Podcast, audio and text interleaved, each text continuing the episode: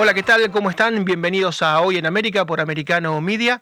Les dejamos nuestra línea de comunicación, WhatsApp, donde por supuesto se puede comunicar de manera gratuita con nosotros. Vamos a decir antes de los títulos que en la presente edición vamos a tratar lo que está ocurriendo en Sudán porque hay 16.000 ciudadanos norteamericanos nada más y nada menos atrapados en ese país tan convulsionado que está en medio de una guerra civil. Ahora sí, conocemos los títulos del día lunes 24 de abril y comenzamos con lo que está ocurriendo a nivel internacional en toda América. Eh, muy posiblemente mañana el presidente Biden anuncie que va por la reelección, pero lo cierto es que lo que está ocurriendo en América no se había dado nunca. Han perdido todos los oficialismos. El domingo se vota, por ejemplo, en Paraguay, donde muy posiblemente los colorados pierdan ante Nuevo Paraguay, pero ya había pasado también prácticamente en todos lados, ¿no?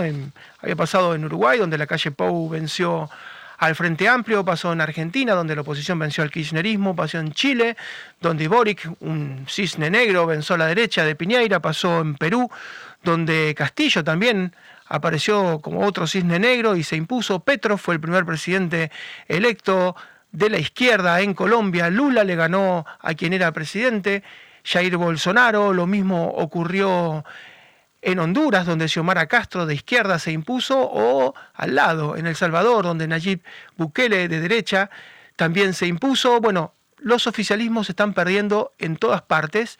Esto realmente es, eh, es impresionante porque nadie hace pie. En Bolivia estaba Janine Áñez, que era la presidenta a cargo después de que se escapara prácticamente del poder Evo Morales. Y bueno, Yanine Áñez perdió contra Luis Arce, quien la mandó mandar presa, y también al líder de la oposición, a Luis Camacho. Bueno, esto que está ocurriendo en, en toda Latinoamérica y que ha ocurrido también en Estados Unidos, porque el gobierno republicano perdió las elecciones parlamentarias de medio término, gobernaba el Senado y la Cámara de Representantes y perdió la Cámara de Representantes Nancy Pelosi en manos de Kevin McCarthy. Bueno, en ese contexto de derrotas de los oficialismos por la pandemia, por la crisis económica, por la guerra, por lo que quiera poner, por la sequía, lo cierto es que a los oficialismos les va muy mal. Vamos a hablar de la dolarización, porque ante este panorama hay algunos países que están intentando la dolarización, como hizo El Salvador, como hizo Ecuador, que ya lleva más de una década. En el caso de Ecuador retiró prácticamente todos los sucres y los cambió por dólares. En el caso de El Salvador permitió la moneda local y que coexistieran, pero se está analizando la solución de la dolarización en varios países de Latinoamérica que no pueden con la inflación. Concretamente los más afectados son Venezuela y Argentina. Es una opción que está creciendo desde el punto de vista teórico, pero necesita el apoyo internacional, fundamentalmente el apoyo de Washington para cambiar una moneda por otra. Y vamos a hablar también de millones de pastillas de fentanilo que fueron encontradas en Otay Mesa, en uno de los pasos muy cercanos a Tijuana, por donde transitan 3.900 camiones por día, un millón y medio de camiones por año, y esta política reactiva de la DEA, de las autoridades norteamericanas, no está funcionando. ¿Por qué? Porque el fentanilo va en una mochila, va en una valija, va en un bolso. Entonces, ¿usted cómo hace? controla 3.900 camiones por día, no le sirven los perros, eh, tiene que, no le sirve muchas veces tampoco el escáner que puede discernir orgánico de inorgánico, tiene que manualmente controlar un millón y medio de camiones solamente en un paso de Otay Mesa, cerca de Tijuana. Súmele Caléxico, Mexicali, súmele nada menos que El Paso, Texas con Ciudad Juárez. ¿Cómo hace para controlar cada uno de los bolsos? Porque ya no son toneladas como cocaína o toneladas como marihuana, son pequeñas valijas. Bueno, esa política reactiva que ha tenido Estados Unidos no funciona. Y es un drama porque mientras el 5, el 10% es lo que se recupera, en este caso fueron eh, prácticamente 3 millones y medio de pastillas. Quiere decir que hay 35 millones de dosis que están dando vuelta. Si usted en el mejor de los casos detectó el 10%, bueno, se le escaparon más de 30 millones de dosis que están dando vuelta muy posiblemente hoy por California, por Arizona o por Nuevo México. Ustedes me confirman si hacemos el tema de, el tema de los oficialismos, ¿verdad? Vamos a hacer el tema de los oficialismos en, en toda Latinoamérica porque se lanza el presidente Joe Biden mañana en medio de una debacle completa. Estábamos viendo al presidente de Paraguay, que candidato que muy posiblemente gane, no tiene que ver con los colorados, en el caso de, Petro, eh, venía de la izquierda, nunca había gobernado la izquierda en Colombia y el uribismo cayó después de varios mandatos. En el caso de Bolsonaro, era el presidente, tenía una alta aceptación, había logrado terminar con el déficit fiscal, había tenido deflación en varios meses, había liquidado, pulverizado la inflación y sin embargo ganó Lula da Silva. En el caso de Bolivia, Luis Arce es el actual presidente, venció a Yanin Áñez después de lo que había sido el terror ¿no? de Evo Morales, que había perdido un plebiscito y había intentado manipularlo. Dicen, bueno, viene Yanin Áñez, va a ganar. No, perdió, perdió contra Luis Arce y volvió de alguna manera el MAS, el movimiento al socialismo. En el caso de Chile, eh, había hecho una buena presidencia Piñeira, pero falló en lo que fue la, vacunación. Hizo una excelente vacunación, pero con vacunas chinas, Sinovac, Sinopharm, que no servían. Bueno, terminó en un desastre también social, graves revueltas y eh, fue Boric el presidente. En el caso de Argentina, el kirchnerismo, Cristina Kirchner, Alberto Fernández perdieron la elección de medio término después de dos años muy malos, también por la pandemia, terminaron perdiendo y van rumbo a una catástrofe electoral en el 2023. En el caso de Ecuador, también Lenín Moreno, que era como el discípulo de Rafael Correa y venía de la izquierda, perdió contra un ex banquero, no muy carismático, pero que ha ordenado las cuentas en Ecuador, y está Guillermo Lazo hoy al frente del país. En el caso de Uruguay, Perdió también el Frente Amplio, que había gobernado con Tabaré Vázquez, que había gobernado con Pepe Mujica, y después de varios mandatos, y cuando parecían que eran eternos, perdieron y ganó la derecha. La calle Pou hoy es un presidente muy, pero muy popular. En el caso de Perú, lo mismo, fueron a un balotaje eh, la hija de Alberto Fujimori, Keiko, contra Pedro Castillo y ganó un otro cisne negro, un tipo absolutamente impensado que un año antes estaba a caballo recorriendo el país porque es un maestro rural y sin embargo ganó. Y en el caso de México, ya hace más de cuatro años ganó Morena, también desplazando al PRI. Eh, Andrés Manuel López Obrador había intentado varias veces ser presidente y también perdió el oficialismo, nada menos que el PRI, y terminó Andrés Manuel López Obrador. En el caso de Honduras, Xiomara Castro, desde la izquierda logró imponerse, también fue un, un triunfo impensado. Eh, es una debacle general, completa de los oficialismos en toda América. Nayib Bukele, que en algún momento perteneció al frente de Farabundo Martí y venía de la izquierda, se pasó a la extrema derecha y con sus políticas contra las maras logró ganar, hoy posiblemente logre ser reelecto, pero también fue disruptivo su encontronazo con la realidad, su aparición. Bueno, y si hablamos de Estados Unidos, todos recordarán que la número 3 en la asociación presidencial era Nancy Pelosi. Los demócratas tenían no solamente la Casa Blanca, sino que tenían también el Senado con Kamala Harris, con la vicepresidenta, que en una votación 50-50 siempre decidía a favor de la invitación de John Biden, y han perdido la Cámara de Representantes porque en la última parlamentaria los republicanos lograron imponer a Kevin McCarthy. Entonces, estamos hablando de que los oficialismos están en una debacle, una debacle completa. Nadie puede hacer pie, insisto. Este domingo se vota en Paraguay, muy posiblemente los colorados pierdan, em, en manos de Alegre, que es un candidato al cual no, no, no habían tenido en cuenta. ¿no? También está Chilabert, José Luis Chilabert, el ex arquero de la selección paraguaya de fútbol, un hombre muy querido, muy popular, pero bueno, no le va a alcanzar. Lo cierto es que hasta Paraguay, que es un país bastante estable desde el punto de vista político, donde generalmente ganan los colorados y no hay mucha discusión, bueno, en, esta, en este caso hay discusión. Por eso en ese marco, el lanzamiento de Biden no parece el mejor, la gente no tiene paciencia. Esto se ha visto también en Europa, muy posiblemente el 10 de diciembre, cuando se vota en España, pierda el PP, el Partido Popular, y saquen a Sánchez, al actual presidente Pedro Sánchez, y gane la derecha gane el Partido Popular. Todas las encuestas le están dando 10, 15, 20 puntos de distancia. Es lo que pasó también en Italia, ¿no? donde ganó la derecha, Matteo Salvini de la Liga del Norte, junto a Silvio Berlusconi y mm, de Forza Italia y a el actual presidenta, ¿no? que justamente viene de Fratelli de Italia y desde la extrema derecha. Meloni fue una sorpresa, pero también fue una sorpresa Suecia, que perdiera la socialdemocracia, ese estado de bienestar, y que ganara Gustafsson la oposición. Va a ser una sorpresa Alemania, donde muy posiblemente también gane la derecha, con excepción de Emmanuel Macron, que logró retener el Palacio de los Elíseos, porque, bueno, Marine Le Pen es una candidata muy girada a la derecha, donde mucha gente tiene una aversión por Marine Le Pen, pero si hubiera sido otro candidato, a Emmanuel Macron tampoco lo hubiera ido bien. En Inglaterra van a recibir una paliza los conservadores, después de Liz Truss, que duró pocos días, después de Boris Johnson, que no logró hacer pie, tuvo muchos escándalos, el actual eh, titular del 10 de Downing Street muy posiblemente sea desplazado. Es decir, estamos asistiendo en los países donde se vota. No hablemos de Venezuela, que es un chiste, como democracia, ni de Nicaragua, ni de Cuba. ¿no? En Cuba hubo 470 cargos y 470 postulantes. Bueno, ahí no hay elecciones, pero donde hay elecciones competitivas, democráticas y donde realmente se disputa el poder y el horizonte que tiene que ver con la alternancia está presente, se da la alternancia. Y muy posiblemente se dé la alternancia también en Estados Unidos. O sea, para los demócratas es una muy mala noticia lo que va a ocurrir mañana. Joe Biden no solamente tiene más de 80 años, sino que es un presidente que ha fracasado. Y no parecen otros, porque el gobernador de California, Gavin Newsom, no es precisamente muy competitivo. Robert Kennedy, que viene del clan Kennedy de Massachusetts, está muy cuestionado. Mañana se va a dar este anuncio en el marco de una debacle generalizada. Va a intentar ser el único en América que logre retener la Casa Blanca. Una misión a esta altura casi imposible. Pausa muy breve, ya regresamos.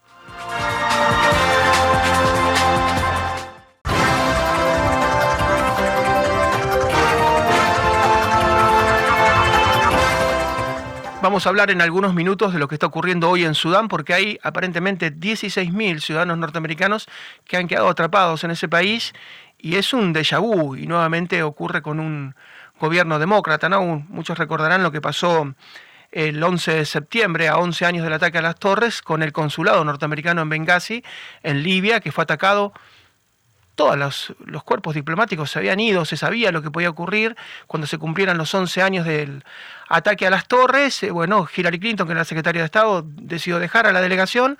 Mataron cuatro norteamericanos, pero entre ellos mataron al embajador, nada menos, ¿no? A Stevens, Christopher Stevens. Esto terminó costándole el puesto a Hillary y después prácticamente le costó la Casa Blanca, porque en los debates con Donald Trump, por supuesto que el 45 presidente norteamericano lo utilizó.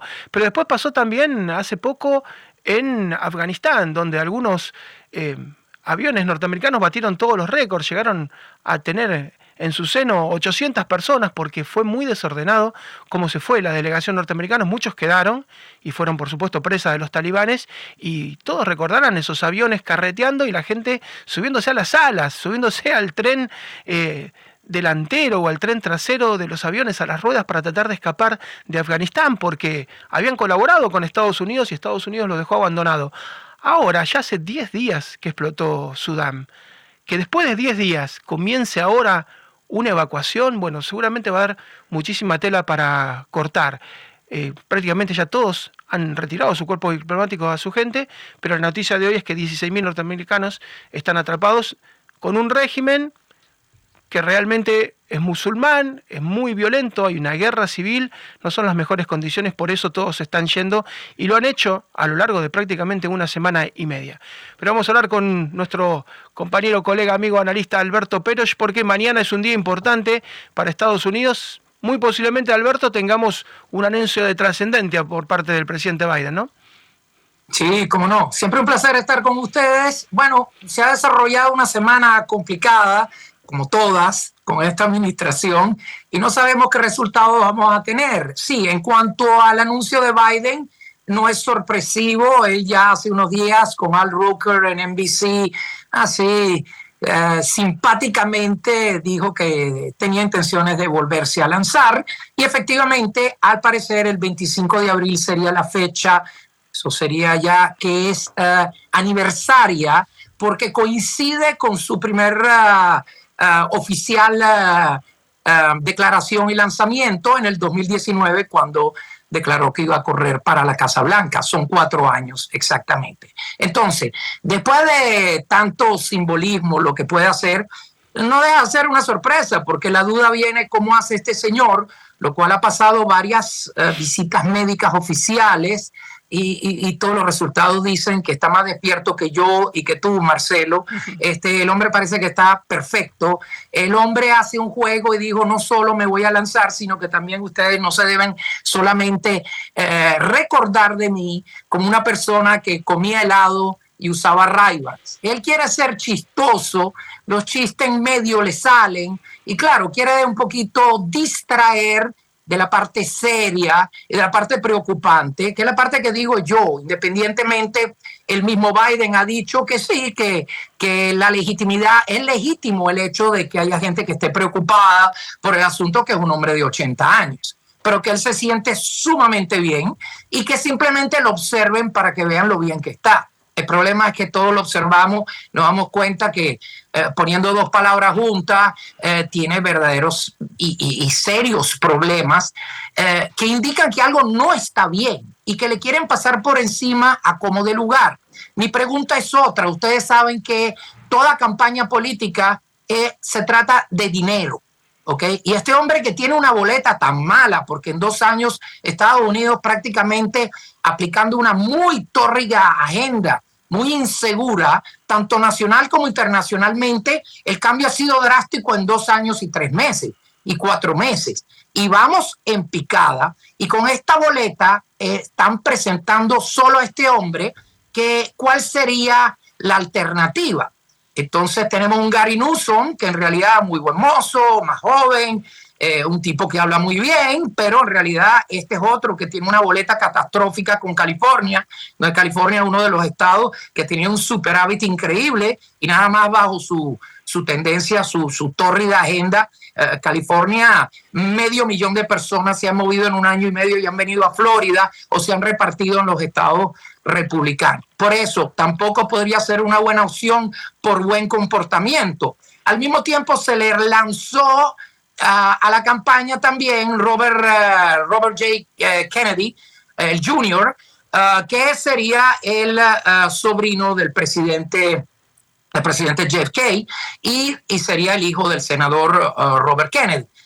tiene un problema, no sé si ustedes han oído los discursos, cuando habla tiene un problema de, no es cognitivo, al contrario, se expresa de una forma, tiene problema de voz, es un abogado ambientalista y de paso, siendo demócrata, también eh, yendo a esta primaria, eh, vio la oportunidad porque es environmentalista, o sea, ambientalista, pero al mismo tiempo es uno de los principales demócratas en contra de las teorías COVID y de toda la pandemia y el asunto eh, de la farmacéutica. Por eso, él ve una oportunidad de atraer también muchos independientes y de atraer una parte republicana que quizás no quiera Trump en este momento. Pero entonces eh, ustedes verán, y no hay manera, y tratan de hacer lo posible para distraer de lo que es el ambiente internacional. Marcelo, como ves, se desarrolló algo en Sudán, como bien dijiste, hace unos días, llevamos para una semana, y nos enteramos apenas esta mañana. Hace dos días hubo un anuncio del secretario ah, ministro de la Defensa, uh, Alvin, donde dijo que ellos no tienen ninguna intención de evacuar americanos, como no es responsabilidad de ellos. Y en un mensaje muy así dijo que cada uno es responsable de salir eh, de allí. Es como un déjà vu, Alberto, esto es como un déjà vu para los norteamericanos porque decíamos, ah, pasó con Hillary Clinton, pasó en Afganistán y se está dando nuevamente. Es muy grave para los norteamericanos eh, dejar a alguien atrás. Si, si escuchás el himno, eh, te das cuenta que no hay nada más grave que dejar a alguien atrás. Absolutamente. We, we leave no, no, no men behind. Se dice en inglés, no dejamos ningún hombre atrás. Y ustedes vieron que quedaron como 1.500 personas, por lo menos eso es el estimado. Yo diría que hasta más se quedaron en el aeropuerto de Afganistán, en escenas patéticas como las que vieron ustedes de los Galaxy 9 tratando de despegar con la gente pegada de los trenes de aterrizaje y todo. Ellos dicen que se hizo todo ordenadamente y eso fue la posibilidad que se pudo hacer. Se hizo muy mal. Pero yo quisiera ir hasta más atrás, lo que la gente no menciona. En el State of the Union Address, el último de Obama, Obama se puso la autocondecoración de lo que la diplomacia quiere decir sin poner botas en el asunto. Y él dijo, mi eh, medalla de oro diplomática es Yemen. Eso lo dijo en un State of the Union Address, muy desgraciado en realidad, porque 72 horas después hubo un golpe de Estado que se se, verificó en Yemen, donde no hubo ni siquiera tiempo de practicar los protocolos de evacuación para la parte diplomática. Quiere decir que todos los files y todas las cosas secretas importantes que se manejaban en dicha embajada, en dicha posición, el personal tuvo que salir a la carrera por razones de seguridad y no pudieron quemar, destruir o llevarse parte de todo lo que es una biblioteca de, de documentos confidenciales que cayeron en manos de los juris y eso lo tuvo que heredar Arabia Saudita. Efectivamente, en Yemen hay bombardeo izquierda y derecha y eso lo agarraron Arabia Saudita en esta situación. Imagínense ustedes dónde estamos. Estamos ahora en Sudán, norte de África, al lado tenemos Libia, donde se descabezó a, que, a Gaddafi, que en bien o en mal había dado una vuelta con la hermandad diciendo tenemos todos que colaborar porque si no nunca vamos a echar para adelante. Quiero solo que entiendan que Gaddafi era propietario del 25% de las acciones de Fiat. O sea, en pocas palabras, le guste o no le guste, había un cierto balance, se había logrado, y cuando lo descabezaron, no había un segundo hombre en comando, no supieron poner a nada, y ahora Libia es el centro de tráfico de armas, de prostitución, de esclavos, y bueno, ahí tenemos, al lado de Libia, tenemos a Sudán. Si cae Sudán en este momento, los americanos se van, ya varias gente ha hecho una evacuación y nosotros somos los últimos al cual quién sabe cómo vamos a evacuar y en qué va a terminar esto. Por eso le repito, es difícil. Yo la reelección de este Biden la veo como una, no sé quién le puede poner dinero a una campaña así y te dejo con esta ellos deben saber algo que nosotros no sabemos y yo soy de eso que digo, entre el fraude, entre esto y entre aquello, hay algo que al final vamos a tener una sorpresa. Y yo creo que es el elefante en la habitación que nadie quiere hablar al respecto. El 2024 está muy comprometido. Hay que estar, hay que estar muy, muy alerta. Alberto, como siempre, un gran abrazo y muchísimas gracias. ¿eh? Toda la suerte, gracias a ustedes, un placer estar con ustedes. Gracias. Gracias, Alberto Peros, analista internacional en vivo desde Miami. Vamos a volver en un minuto nada más con el tema de Sudán porque podría estar detrás también el grupo Wagner, que es el grupo de mercenarios de Vladimir Putin, que ya tienen varios países y varias regiones tomadas, toman los países para hacer este tipo de negocios. Él se mencionaba, en este caso Alberto, a Libia, bueno, querrían hacer lo mismo con este golpe de Estado en Sudán. Em, vamos a ir en, en un minuto luego de la pausa a hablar con una persona que conoce perfectamente Sudán, un analista internacional. Pausa muy breve, ya regresamos.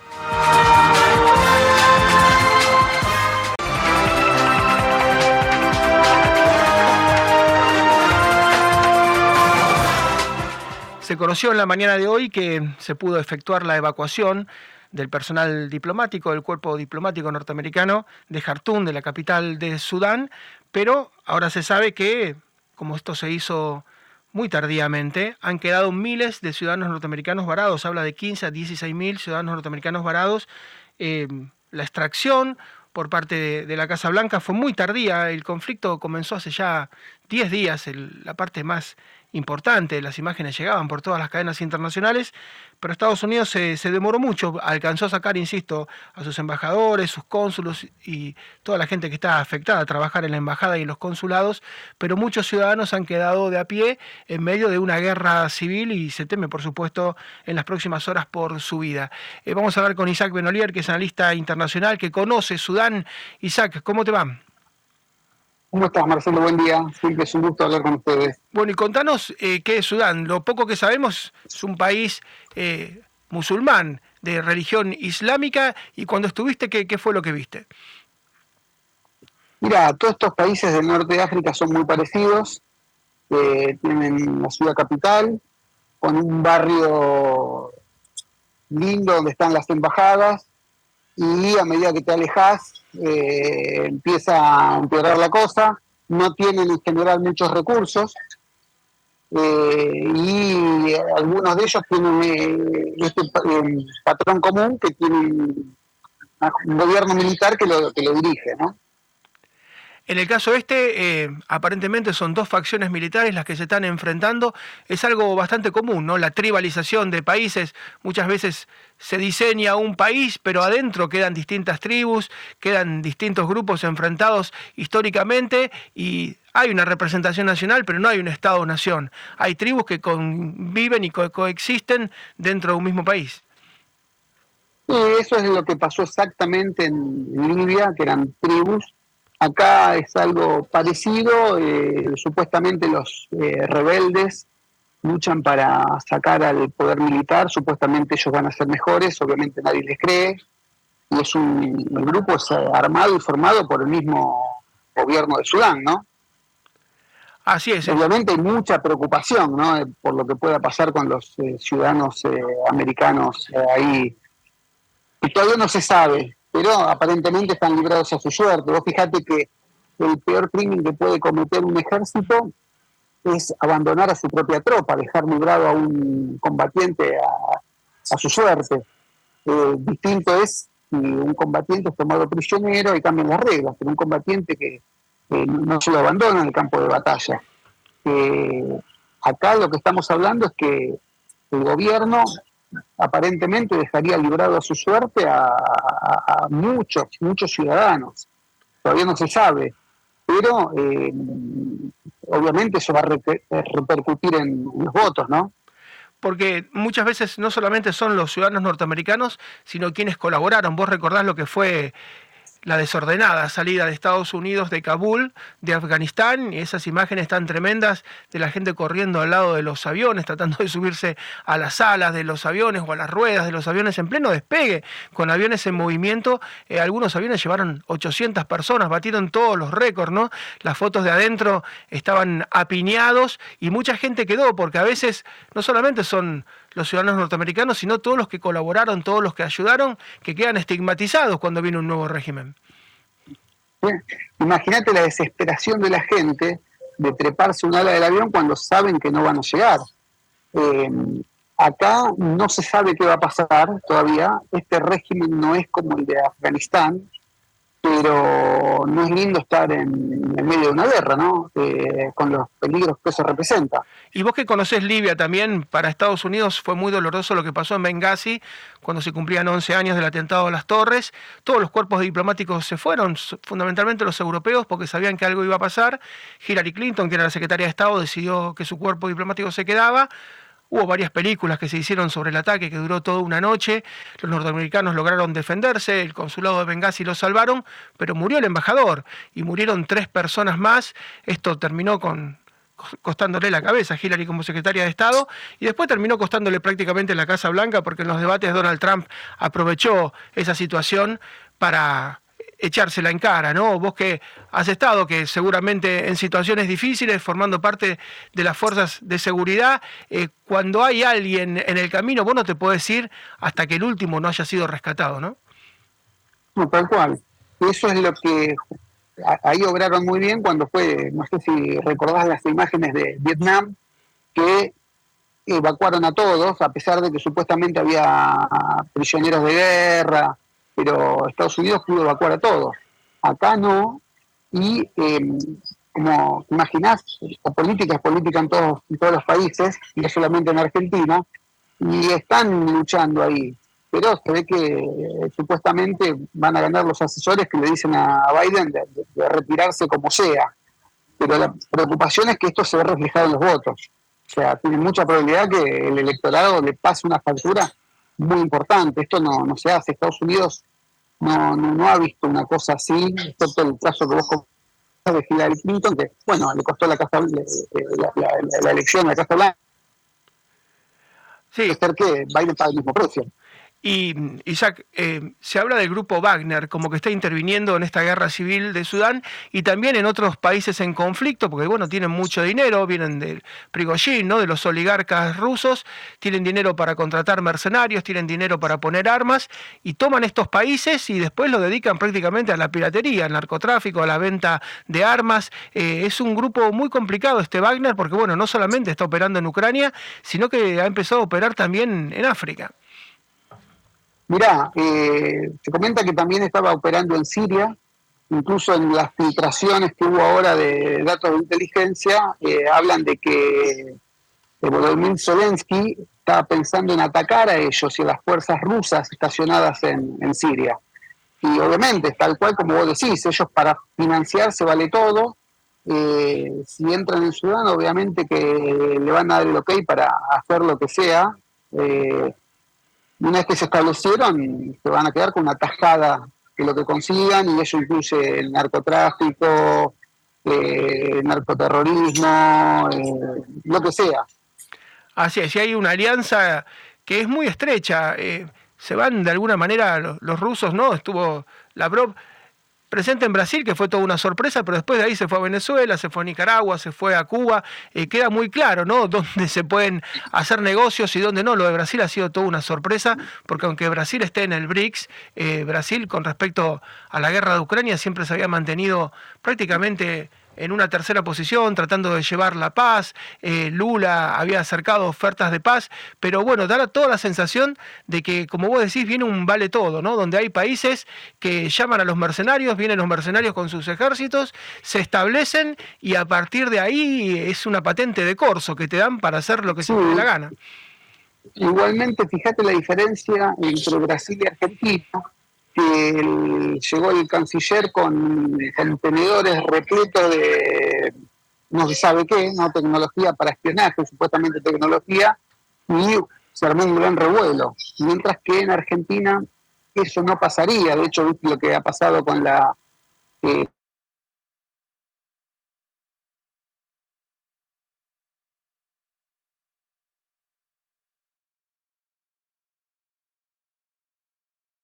que hay una aceleración, una, hay una deriva, ¿no? Pero al mismo tiempo hay una aceleración que es notable, donde ya lo que antes se hacía de alguna manera de forma subrepticia o escondida, hoy se hace a la luz del día y, lo estamos viendo, ¿no? Así que por eso es tan, tan preocupante hoy. Eh, en Estados Unidos, por supuesto que el tema más importante es ver qué pasa con esos ciudadanos, se sabe que el cuerpo diplomático ha podido ser extraído, pero con el resto hay una gran incógnita. Isaac, seguimos atento al tema y como siempre un gran abrazo y muchas gracias. ¿eh? Un gusto como siempre hablar con ustedes. Gracias Isaac Benoliel, que es experto en seguridad, que ha trabajado mucho en Medio Oriente, que conoce por supuesto también tanto Libia como Sudán, son países musulmanes, son países islámicos, donde hay mucho fundamentalismo, en este caso hay un enfrentamiento enorme a muerte entre dos facciones. Una de ellas estaría apoyada por el grupo Wagner, que quiere hacerse del país. Bueno, no es un lugar donde ningún diplomático hoy quiera estar. Todos los cuerpos diplomáticos europeos fueron extraídos hace ya varios días y, todo el mundo se fue yendo porque se dio cuenta que esto terminaba realmente mal. La orden norteamericana es de apenas 48 horas y se concretó hace 24 horas, lo que tiene que ver con las relaciones diplomáticas, con el cuerpo consular pero no así con miles y miles de norteamericanos. Esto va a costar caro porque eh, Estados Unidos, como decía Isaac, no suele hacer esto. Cuando usted ve la imagen de Ho Chi Minh y sus fuerzas entrando a la embajada norteamericana en Vietnam, ya se habían ido todos, no, no había quedado nadie en Hanoi. Eh, lo primero que hicieron fue irse, por eso el presidente Trump es tan duro cuando habla de, de cómo se fueron de Afganistán. Fue una retirada completamente desordenada, se perdieron 85 mil millones de dólares en armas. Y usted ve hoy a los talibanes en los desfiles mostrar las Hammer, mostrar los aviones, los blindados, todo lo que Estados Unidos dejó, una cantidad de miles y miles de vehículos y muchísima gente, que es lo más importante también por el camino. Esto que acaba de pasar seguramente no va a ser gratis. Vamos a seguir, por supuesto, con el tema. Ahora hacemos la última pausa y llegamos con el tramo final del programa.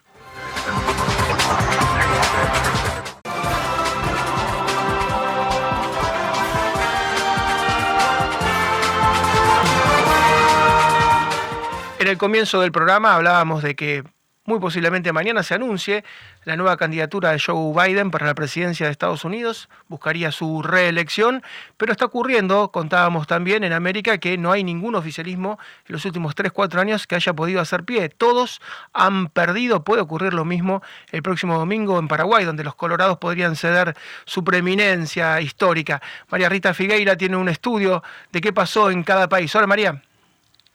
¿Qué tal, Marcelo? Sí, arduo el trabajo, ¿eh? porque vamos a hacer un viaje que es como un turismo de, aventuras o peor, de deportes extremos y peligrosos. Y los invito a empezar por nuestro país, Marcelo, Argentina, donde tenemos el caso de expresidente Mauricio Macri y el actual mandatario Alberto Fernández. Ninguno de los dos en las próximas elecciones, dentro de pocos meses, van a estar en la contienda electoral y, hay mucha incertidumbre, absolutamente, pero el caso del el último presidente que perdió sus elecciones y el actual que se baja no por una grandeza histórica, sino porque tiene una imagen absolutamente desgastada. Vamos a Uruguay, un país muy ordenado que pese a haber tenido tres mandatos del Frente Amplio, de un centro izquierda o izquierda. Eh, se desgastó un poco, pero Luis Lacalle Pou recuperó a la centro derecha, un joven eh, muy carismático y con una buena presidencia actualmente. Uruguay me parece que no tiene grandes catástrofes. ¿Qué pasó en Chile? Yo creo que en Chile, como lo vamos a ver también en Colombia y tal vez en Brasil, los desencantados de antes son los desilusionados de ahora. Gabriel Boric, muy joven, la izquierda presente y con muchísimas dudas, pese a los dos mandatos no consecutivos de Sebastián Piñera, que realmente hizo una buena presidencia. Paraguay, vos lo comentaste, el próximo 30, faltan muy pocos días, el peligro de que el Partido Colorado no continúe en el poder. Santiago Peña y Pedro Aliana son los candidatos y el que le sigue con posibilidades es Efraín Alegre, pese a que tres, hay 13 candidatos, pero esos son los más fuertes. El peligro entonces de la continuidad para el Partido Colorado. ¿Qué pasa en Perú? Bueno, hablar de Perú ya lo hemos mencionado tantas veces, los últimos siete presidentes, el que no está procesado está imputado y ahora Dina Boluarte para unas posibles elecciones en abril del 2024. Vamos a Bolivia, un país con una crisis política severa. Janine Áñez está presa, está en la cárcel y Luis Arce gobierna desde noviembre de 2020. ¿Qué pasó en Brasil? ¿Ustedes recuerdan en Brasil cuando se decía que Lula da Silva iba a ganar en primera, en primera este, ronda, que, que, no iba a necesitar balotaje?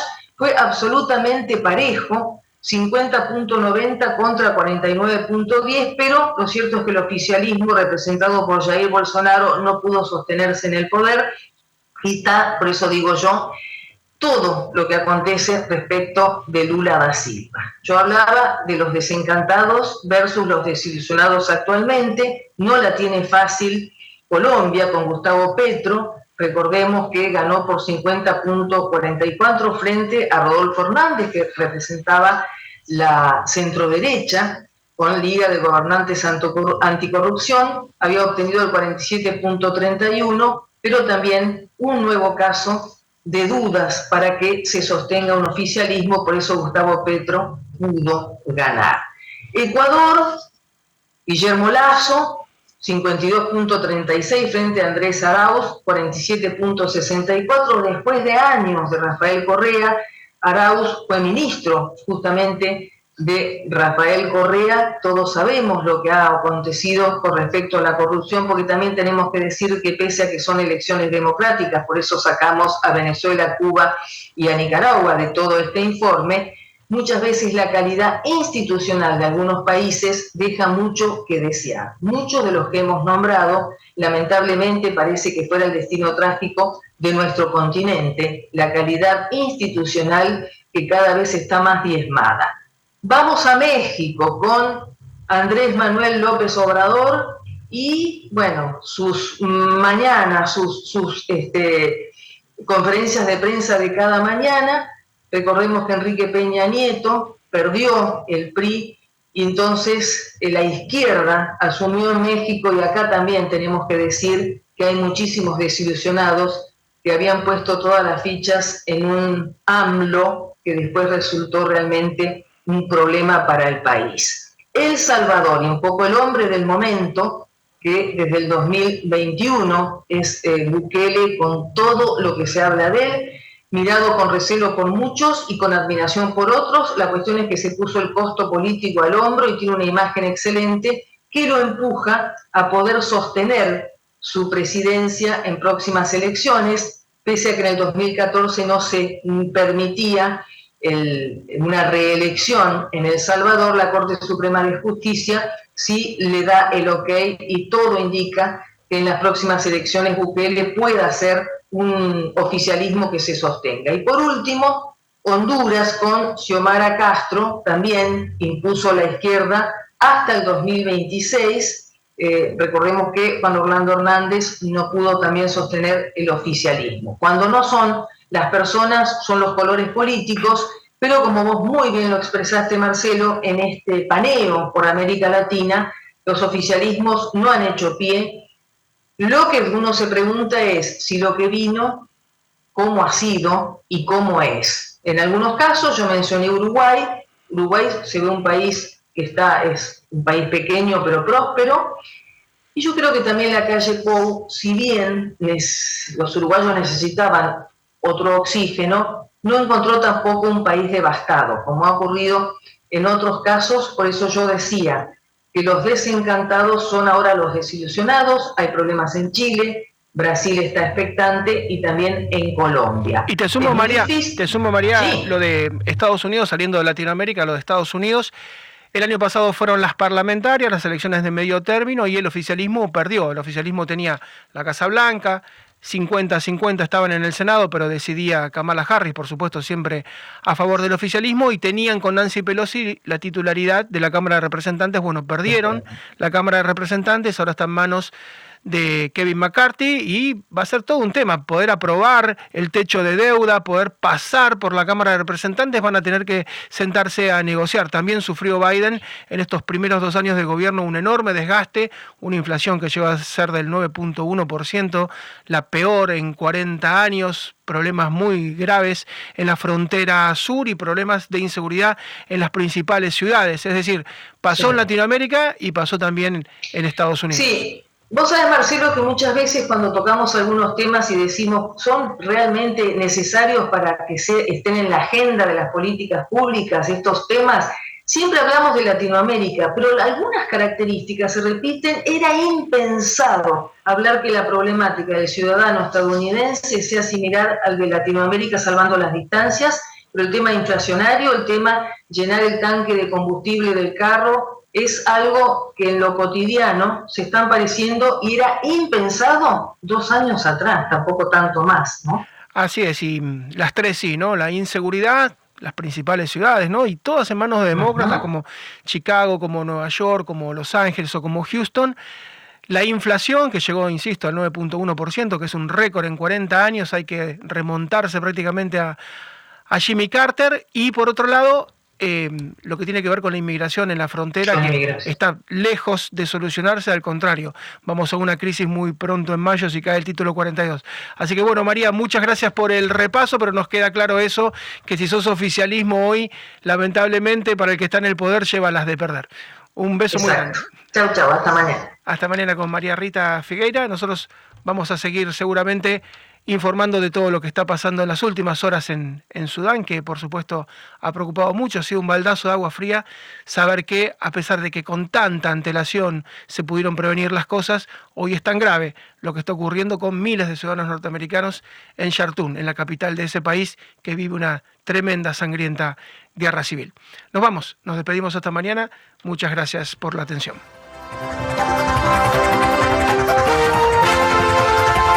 This podcast is a part of the C Suite Radio Network. For more top business podcasts, visit c-suiteradio.com.